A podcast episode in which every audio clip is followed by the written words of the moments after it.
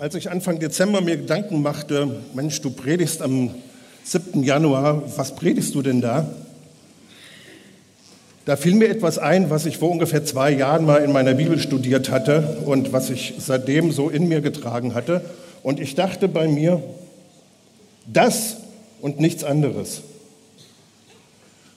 Und deswegen habe ich das Ding so genannt. Und wir wollen heute Morgen lernen von einem sehr erfolgreichen Menschen, der wirklich die Weltgeschichte maßgeblich verändert hat und der aber Lektionen lernen musste in seinem Leben, in seinem Glaubensleben auch. Und wer mich ein bisschen näher kennt, der ahnt schon, dass es sich um Paulus handeln kann. Äh, es kann sich nur um Paulus handeln, wenn ich von irgendwelchen Leuten rede.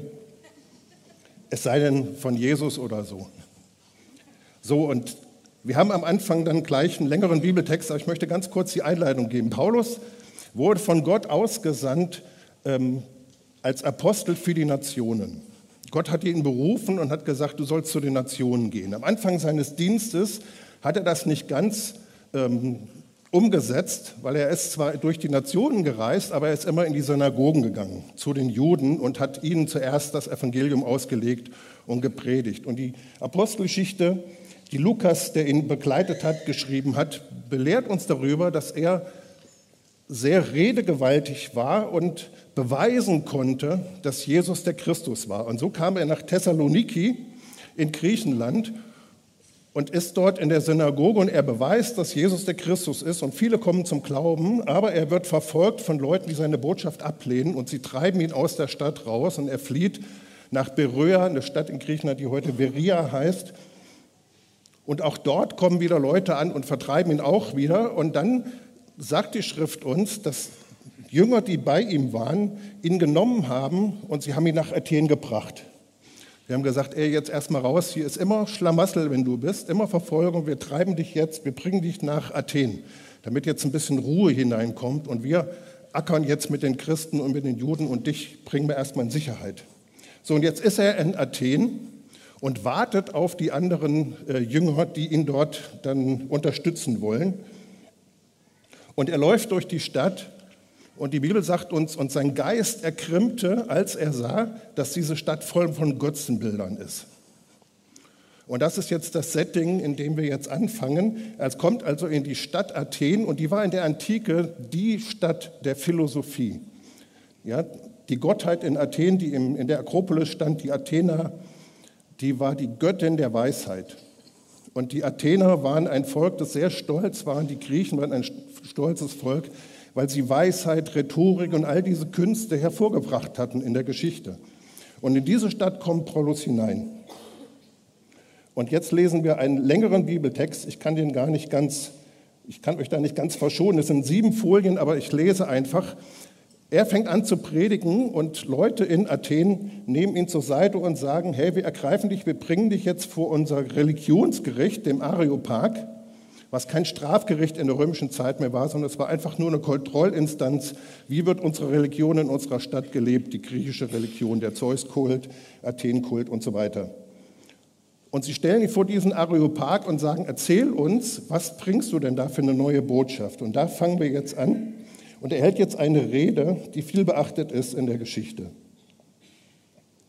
Ihr Männer von Athen, nach allem, was ich sehe, seid ihr außergewöhnlich religiöse Leute.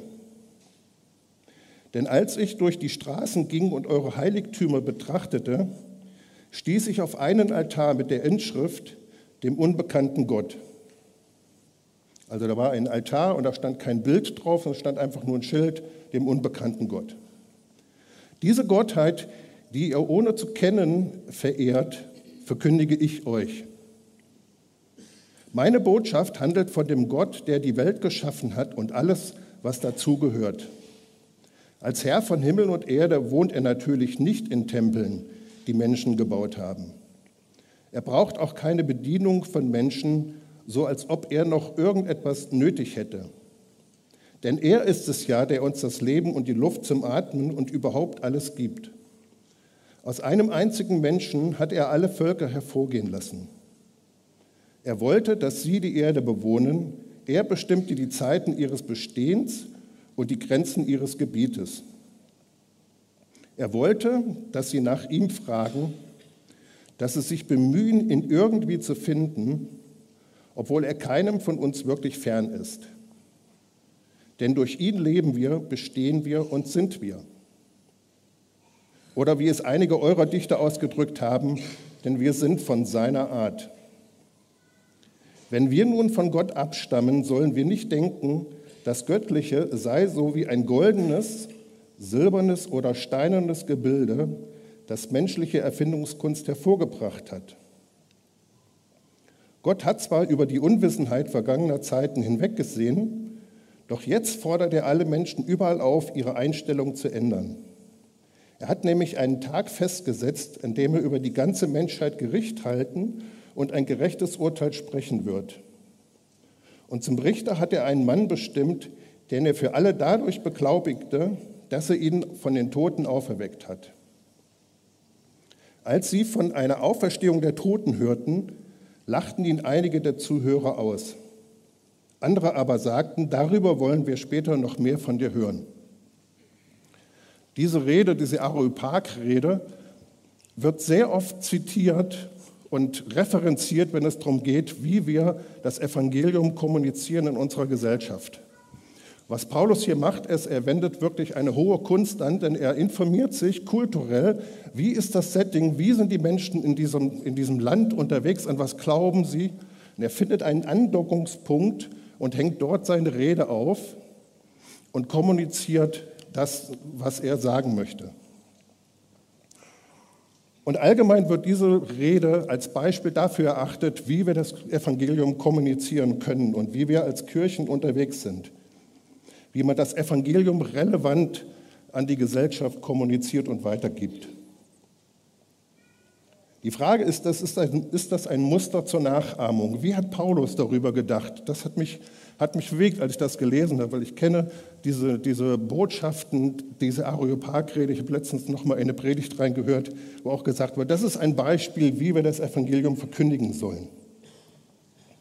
Die Frage ist, war Paulus mit seiner Rede überhaupt zufrieden? Es ist Unterstellung, wenn wir sagen, das ist ein Muster, weil es ist einfach nur eine Geschichte, die Lukas weitergibt, ohne Wertung, ob das jetzt gut oder schlecht ist. Dann ist es nur Unterstellung, wenn wir sagen, Paulus fand, das war eine richtig gute Rede. Es ist auch vielleicht eine Unterstellung, wenn wir sagen, Paulus fand, die war nicht gut. Aber ich möchte euch aus der Schrift zeigen, was das Setting in dem Ganzen ist und wie Paulus seine Lektion daraus zog. Der erste Bibelvers, der danach kommt, ist Kapitel 18, Vers 1. Also ich erinnere nochmal, die Leute auf dem Areopag haben gesagt, einige haben gelacht und andere haben gesagt, wir möchten dazu noch mehr hören von dir. Wir werden dich nochmal vorladen, das sollst du uns nochmal weiter erklären. Und in Apostelgeschichte 18, Vers 1 heißt es, danach verließ Paulus Athen und kam nach Korinth.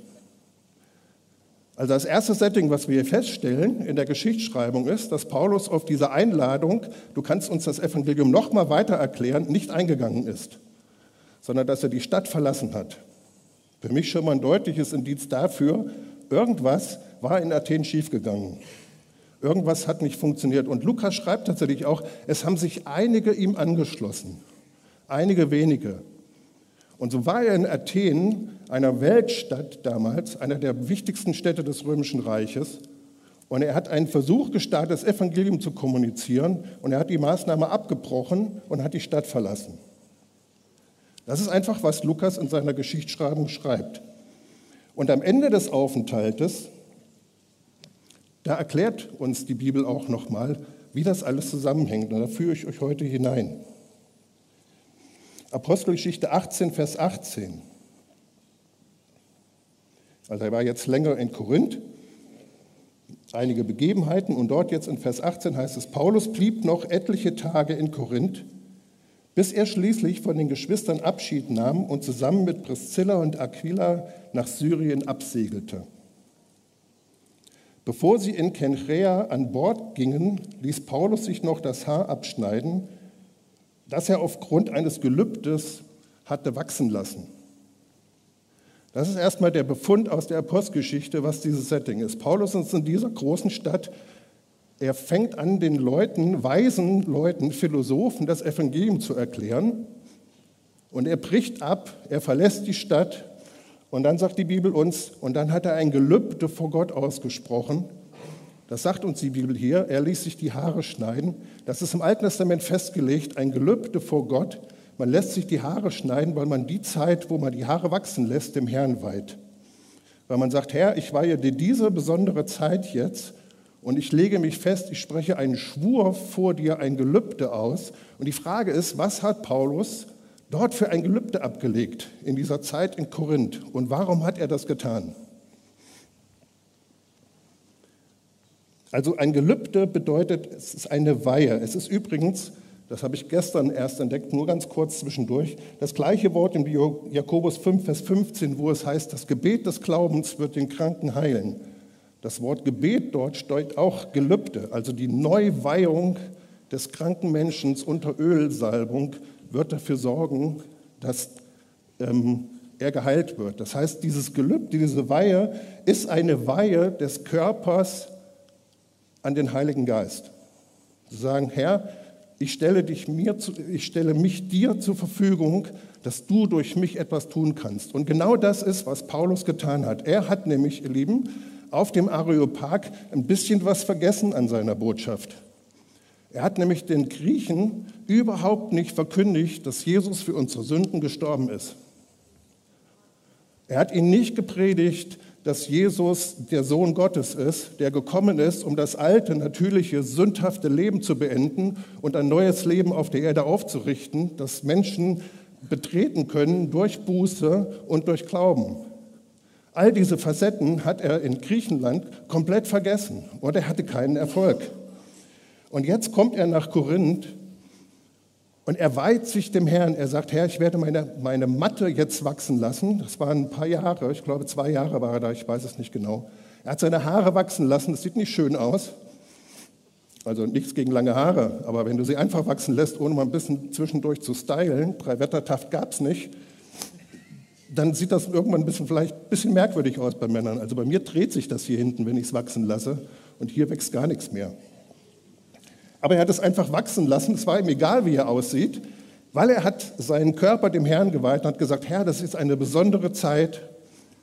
Ich weihe mich dir jetzt für diesen Aufenthalt in Korinth und ich möchte jetzt einfach nur noch ein Gefäß für den Heiligen Geist sein, dass er durch mich redet und das Evangelium verkündigt. Eine hochrelevante Stelle, er weihte sich dem Heiligen Geist und sagt, ich werde nicht mehr in meiner eigenen Weisheit auftreten und versuchen, das Evangelium so relevant zu kommunizieren, sondern ich werde ein Gefäß des Heiligen Geistes sein und ich werde mich von Gott gebrauchen lassen, das volle Evangelium zu predigen. Und da ist, ohne das Kreuz ist das Evangelium nicht voll. Und woher weiß ich das, dass er das getan hat? Weil er schreibt das autobiografisch in der Bibel, können wir es lesen, dass es so war. 1. Korinther 2, Vers 1 bis 5. Da schreibt er jetzt ein paar Jahre später einen Brief an eben diese Korinther und er kommt genau darauf zu sprechen, wie er in Korinth eingetroffen ist. Und er sagt hier, als ich zu euch kam, Brüder, um das Geheimnis Gottes bekannt zu machen, tat ich das nicht mit überragender Redekunst oder tiefer Gelehrsamkeit denn ich hatte mich entschlossen, unter euch nichts anderes zu kennen, außer Jesus Christus und ihn als gekreuzigt. Ich fühlte mich sehr schwach bei euch, ich fürchtete mich und zitterte stark. Mein Wort und meine Predigt beruhten ja nicht auf der Überredungskunst menschlicher Weisheit, sondern auf der Beweisführung von Gottes Geist und Kraft. Denn euer Glaube sollte sich nicht auf menschliche Weisheit gründen, sondern auf Gottes Kraft. Und das sind Stellen, das hat mich, als ich das entdeckt habe, habe ich gesagt, Gott, das, das ist auch mein, soll mein Gelübde werden. Und das ist eine, eine Trainingszeit, die du dann durchläufst, bis das immer mehr Realität wird in deinem Leben. Aber Paulus hat erkannt, vorher in dem, was ich in Athen erzählt habe, war so viel Paulus enthalten in der Botschaft, mit meinem Wissen, mit meiner Gelehrsamkeit. Ich habe die, die Schriften der Griechen gelesen, ich, er hat zwei oder drei Zitate sogar gebracht. Ich bin ein richtiges Cleverle. Ich habe diesen Altar gefunden von dem unbekannten Gott, habe mich da dran gehangen, habe kommuniziert, aber ich habe keinen Erfolg gehabt. Ich habe keinen Menschen erreicht oder ganz weniger. Und das hat ihn total umtrieben in dieser Zeit, wo er diese 75 Kilometer von Athen nach Korinth wahrscheinlich gelaufen ist. Da ist etwas ganz Tiefes in diesem Menschen passiert. Dass er nämlich erkannt hat, ich darf das Evangelium nicht verkürzen, ich darf die Botschaft nicht verändern, damit sie angenommen wird. Sondern ich muss die volle Botschaft predigen, so wie Gott es mir aufgetragen hat. Und ich bin nicht für die Resultate verantwortlich, das ist der Heilige Geist.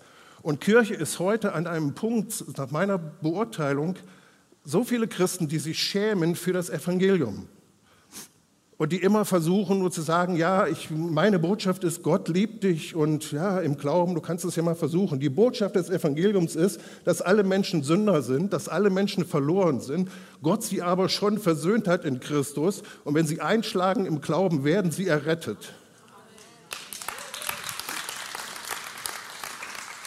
Und jede Verkürzung dieser Botschaft wird unsere Gesellschaft nicht durchdringen sondern sie sorgt dafür, dass wir angenehm sind, dass man immer noch positiv von uns denkt, dass es kein Ärgernis ist, was wir verkündigen, aber die Menschen werden nicht errettet. Und Gemeinde ist gesandt worden, nicht um angenehm zu sein in dieser Zeit und beklatscht zu werden in Talkshows, sondern Gemeinde ist auf die Erde gesandt, um eine Botschaft zu verkündigen, die richtig quer reingeht, damit Menschen errettet werden.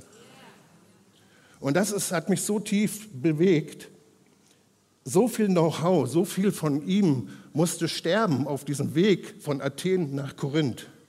Und ich habe die Botschaft fast genannt von Athen nach Korinth. Gemeinde ist jetzt an dem Punkt, dass wir von Athen nach Korinth kommen und sagen, Heiliger Geist, wir erreichen unsere Gesellschaft nicht mit all unseren Methoden und Strategien und alles, was wir uns ausdenken. Wir müssen das Wirken des Heiligen Geistes haben. Das ist das Einzige, was heute noch weiterhilft, was irgendwie diese Gesellschaft erreicht. Also sein Ich kann das Evangelium relevant kommunizieren. All dieser ganze Stolz, das Know-how ist von Athen nach Griechenland zusammengebrochen. Und er erkannte, auch meine Methodik muss sterben, damit die Auferstehungskraft Gottes durch mich wirken kann. Übrig blieb nur noch ein tiefes Angewiesensein auf die Kraft Gottes. Das drückte er aus, als er sagte, ich war bei euch mit Furcht und Zittern. Diesen Zustand kannte ich noch nicht. Ich bin der Gelehrte, ich habe unter Gamaliel, dem größten Gesetzesgelehrten damals gelernt. Er sagt im, im Philipperbrief, ich war untadelig im Gesetz. Ich war einer der führenden Juden überhaupt und all das ist zusammengebrochen auf dem Weg nach Korinth auf seiner zweiten Missionsreise. Und das hat Paulus verändert. Übrigens ist er von dort dann nach Ephesus gegangen und hat dort eine Gemeinde gegründet, hat Apollos äh, die Geistestaufe gegeben. Apollos hat dann weitergearbeitet in dieser Gemeinde und diese Gemeinde wurde zu der größten Gemeinde im Römischen Reich. Ephesus war eine Großstadt, man weiß es nicht genau, wie viele Einwohner, aber die Gemeinde dort wurde zu einem Wirtschaftsfaktor sodass dort ein Schmied einen Aufstand machte, weil er seine Püppchen nicht mehr verkaufen konnte, weil so viele Christen in der Stadt waren, ja, dass er sagte, ich habe einen wirtschaftlichen Schaden durch die Christen. Also da hat er angefangen, wirklich die Kraft Gottes freizusetzen. Die Botschaft, die du kommunizierst, wird immer denjenigen im Mittelpunkt und zum Inhalt haben, der dir die Fähigkeit zur Kommunikation gibt.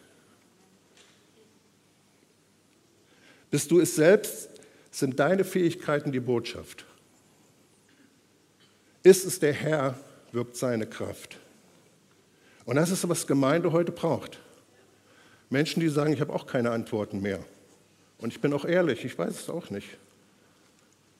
Und dann kommt, das, das, hat, das sind tiefe Prozesse, die uns Menschen abgehen. Und ich spreche das am Anfang des Jahres aus. Letztes Jahr habe ich ausgesprochen, ich war auch der erste Sonntagmorgen-Gottesdienst letztes Mal. Nicht ich war der Gottesdienst, aber da habe ich gesprochen. Da habe ich gesagt, Gott fordert uns auf, wieder neu die Herrlichkeit Gottes zu suchen. Und das ist, haben wir getan. Wir haben angefangen als Gemeinde zu sagen, wir brauchen das wieder. Und jetzt möchte ich hineinsprechen, dass in diesem Jahr wir lernen, und wir uns auf den Weg machen, wirklich Gefäße des Heiligen Geistes zu sein. Gott, wir möchten das Evangelium wirklich verkündigen. Es ist ein Unterschied, ob ich meine Kommunikation anpasse, um meine Botschaft rüberzubringen, oder ob ich die Botschaft anpasse, damit sie angenommen wird. Und das ist uns Christen leider passiert. Muss man mal so ganz offen sagen. Seien wir ehrlich heute Morgen. Ja, wenn du mit deinen Arbeitskollegen sprichst oder mit irgendwelchen Leuten, dann bist du immer schön vorsichtig, weil du willst ja nichts Komisches erzählen.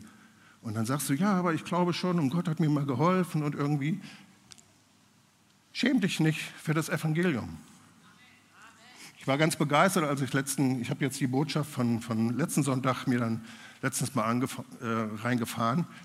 Und äh, Sabine sagt das mehrfach. Ne? Schäm dich nicht für das Evangelium. Ich sage, na gut, dann kann ich auf diesen Teil ja schon verzichten. Er hat es ja schon gemacht.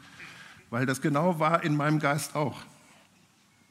Das Evangelium, von, das Evangelium ist eine Botschaft von geistlichen Realitäten, nicht von Peinlichkeiten. Und ich möchte dir erzählen ganz kurz, ich weiß nicht, ob die Zeit reicht, aber ich mache es trotzdem. Ich habe es mehrfach schon gesagt, ich bin sehr fromm erzogen worden. Habe mich dann taufen lassen und war wirklich gut unterwegs, habe aber am Tag meiner Taufe entschieden, mit Gott habe ich nichts mehr zu tun und habe ihm den Rücken zugekehrt. Das ist am Tag der Taufe, macht man das eigentlich nicht, ne? das ist unfromm, musste eigentlich einen Tag warten, aber ich habe es genau am Tag der, der, der Taufe gemacht. Abends hat Bum Bum Becker Wimbledon gewonnen und ich habe gesagt, irgendwie habe ich keinen Bock mehr auf den ganzen Kram, ich lasse das hinter mir. Das hat mich fast mein Leben gekostet, aber der hat mich durchgebracht. So, und jetzt war ich voll mit Argumenten, warum das alles Quatsch ist. Und ich konnte mit jedem reden, bisschen clever reden und konnte alle Argumente entkräften. Alles, was Leute mir erzählt haben, konnte ich sagen, ist alles Quatsch. Ich war immer der Sieger für mich.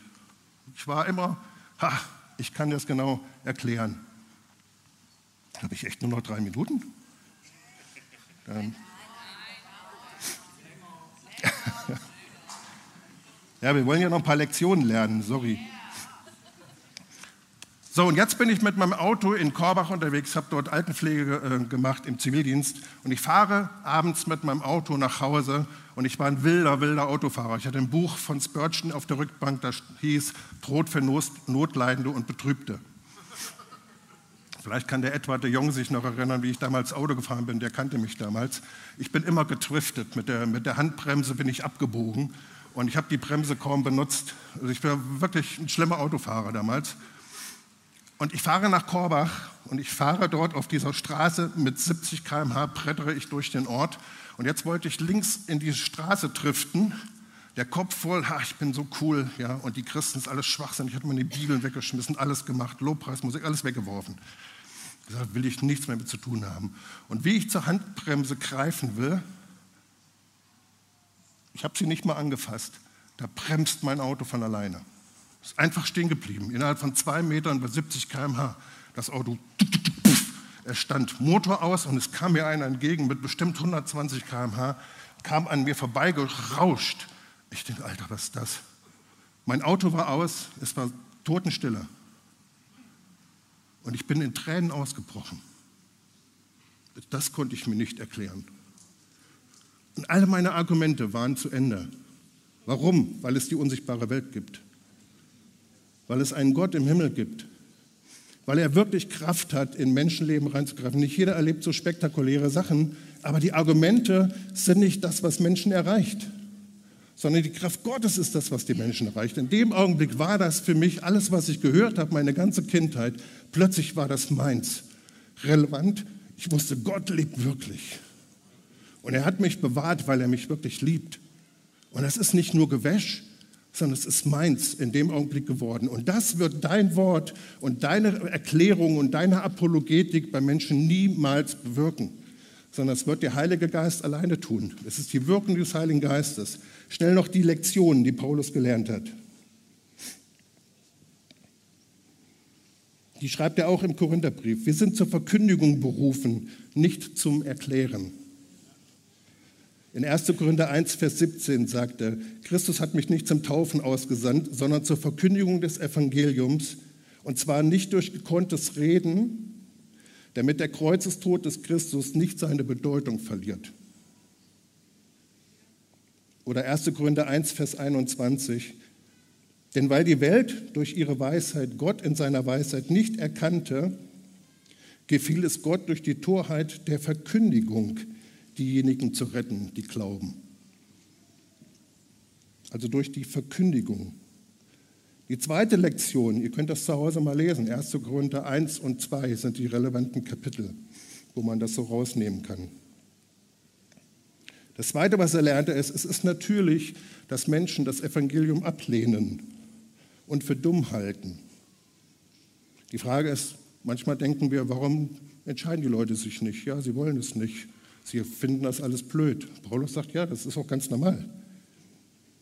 Die Botschaft vom Kreuz, 1. Korinther 1, Vers 18, die Botschaft vom Kreuz ist nämlich für die, die ins Verderben gehen, eine Dummheit.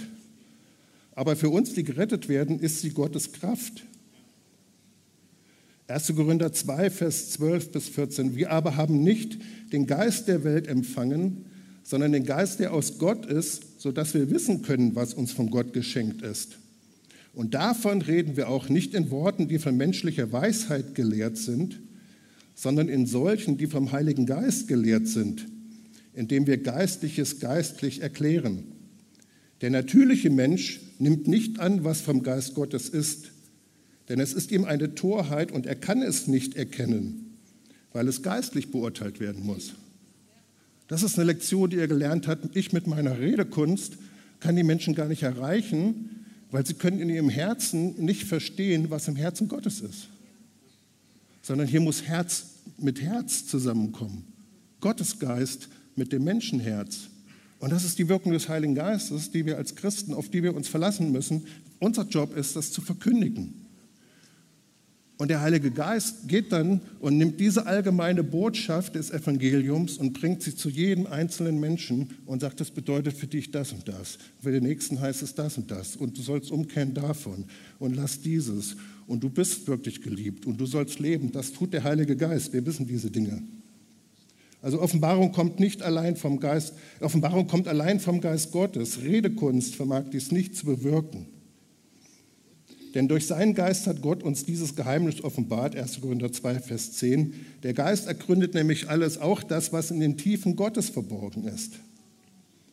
Das heißt, der Geist Gottes ist derjenige, der das Evangelium kommuniziert zu dem Herzen.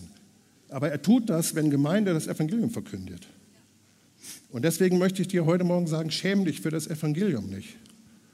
Weil was du aus dieser Lektion lernen kannst, ist, dass ob du stammelst, ob du stotterst, ob du drei Sätze sagen kannst oder ob du ein Theologe bist, das hat keinen Unterschied, wenn der Heilige Geist wirkt.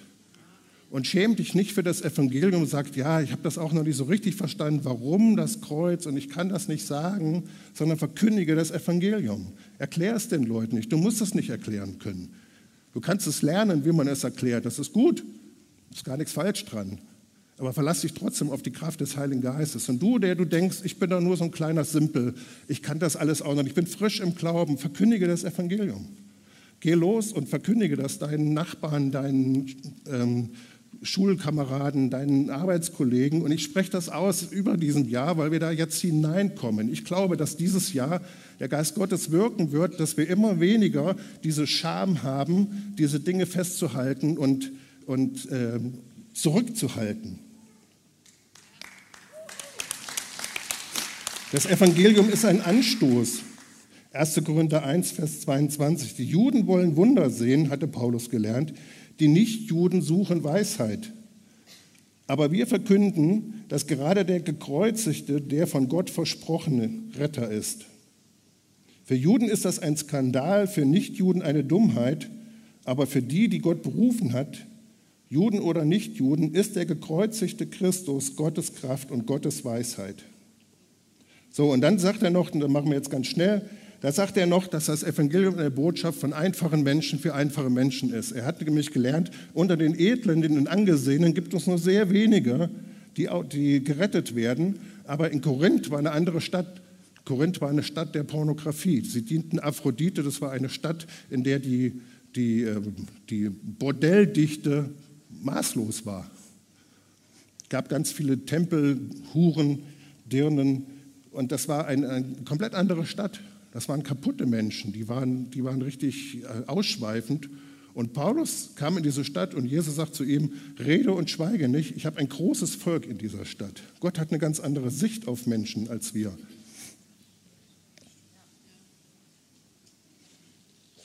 Und er sagt eben, es ist für einfache Menschen, wenn du ein einfacher Mensch bist oder sagst, ja, ich bin eher so ein bisschen simpler unterwegs, das ist genau das, was Gott liebt und Gott gebrauchen möchte.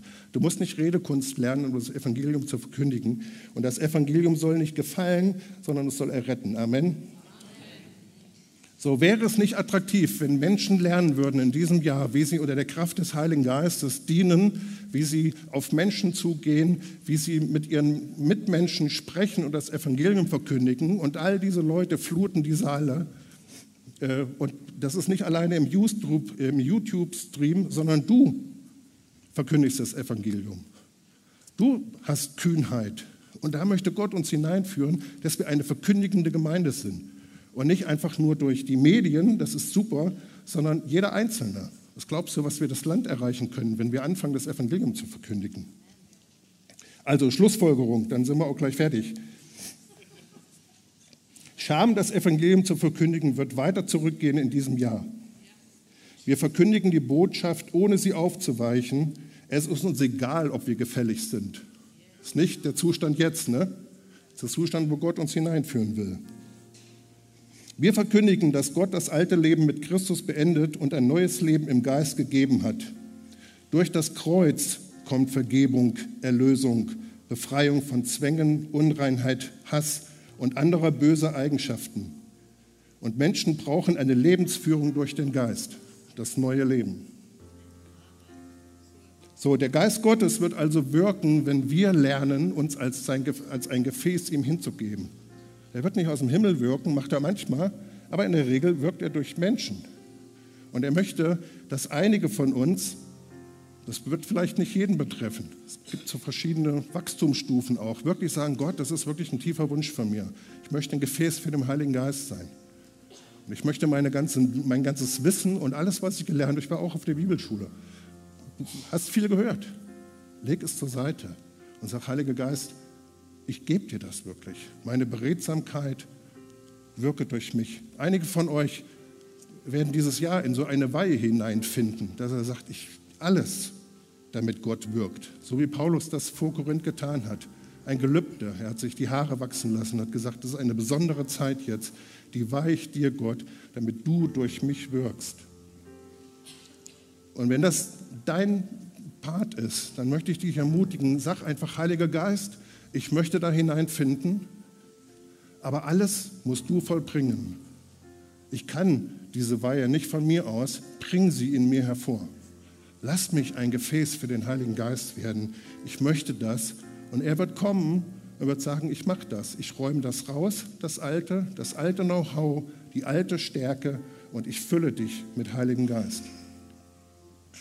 Das Zweite ist, vielleicht schämst du dich, bist unsicher sagst, ja, irgendwie, ich will ja auch keinem vom Kopf stoßen und vielleicht sind die Leute dann hinterher, dann habe ich nicht mehr das Renommee als netter, toller Kollege oder als die beste Kollegin auf Station oder irgendwo oder im Büro und du hältst lieber zurück. Und der Geist Gottes möchte uns dieses Jahr an die Hand nehmen, zu sagen, halt nicht mehr zurück. Schäm dich nicht für das Evangelium. Es ist keine Peinlichkeit. Ich habe euch berichtet, was der Geist Gottes tun kann. Er kann Autos bremsen, dass sie in zwei Metern stehen obwohl er 70 km/h gefahren ist, kannst du ja in der Fahrschule mal die Formel anwenden. Du wirst nicht auf zwei Meter kommen. Also leg diese Scham ab. Und die dritte Entscheidung, die vielleicht Menschen heute Morgen treffen wollen, ist einfach zu sagen, Herr, ich möchte dir auch nachfolgen. Und da möchte ich dir ein paar Sachen vorformulieren. Du kannst einfach sagen, Herr, ich habe heute Morgen erkannt, dass du wirklich lebst. Und ich möchte, dass du mich rettest. Und ich danke dir, dass du mir meine Sünden schon vergeben hast. Und ich gebe dir mein Leben und bitte dich, mir ein neues Leben zu geben. Sei jetzt der Herr in meinem Leben, regiere über mich und bring mein Leben in Ordnung. Und Herr, wir danken dir jetzt, dass du so ein Gott bist, Herr. Du bist ein Gott von Kraft. Und unser Glaube soll nicht auf Worten und nicht auf Weisheit beruhen, sondern auf der Kraft Gottes. Herr, ich spreche jetzt aus hier auch als Segen über der ganzen Kirche, über unserer ganzen Gemeinde, dass die Kraft Gottes uns heimsucht in diesem Jahr. Aber nicht, um uns eine tolle Party zu bereiten, sondern um uns zu Verkündigern des Evangeliums zu machen. Zu Menschen, die mit Freimütigkeit getauft werden, in die Stadt gehen oder wo immer sie hingehen und das Evangelium in Freimütigkeit verkündigen, weil du ein großes Volk in dieser Stadt hast. Herr, und wir brauchen das, dass du durch, durch uns bewegst, weil wir das mit unseren Methoden nicht hingekriegt haben, Herr. Herr, und wir sind jetzt zwischen Athen und Korinth. Und wir bitten dich, dass du das durch uns tust, Herr. Wo Kirche versagt hat, die Gesellschaft zu erreichen, bitten wir, dass du kommst und durch deine Kirche wirkst. Und wir weihen uns dir, Heiliger Geist, für dieses Jahr. Und wir rufen das aus, ein Jahr der Errettung. Es geht nicht um unser Kirchenleben allein, es geht um diese Stadt, es geht um dieses Land, es geht um diesen Kontinent, um die ganze Erde. Herr, und das ist etwas, was du tun musst. Und wir weihen uns dir, Herr. Wir sprechen dieses Gelübde aus. Wir wollen nichts anderes wissen als Christus und ihn als gekreuzigt. Und ich danke dir, dass das als Wirkung jetzt auf jeden hier in dieser Halle kommt, Herr, für dieses kommende Jahr, für dieses Jahr, was schon angefangen hat, Herr. Du tust etwas Neues durch uns und aber vorher in uns. Und du formierst diese Botschaft des Evangeliums als Botschaft, die tief in uns wirkt, das Alte auf die Seite bringt und durch Neues ersetzt. Fleisch wird ersetzt durch Geist Danke, Heiliger Geist, dass du hier bist. Und ich segne jetzt die ganze Versammlung mit deinem Frieden, mit deiner Freude, mit deiner Freiheit. Und danke, dass etwas Neues angefangen hat, Herr, in Kirche. Amen.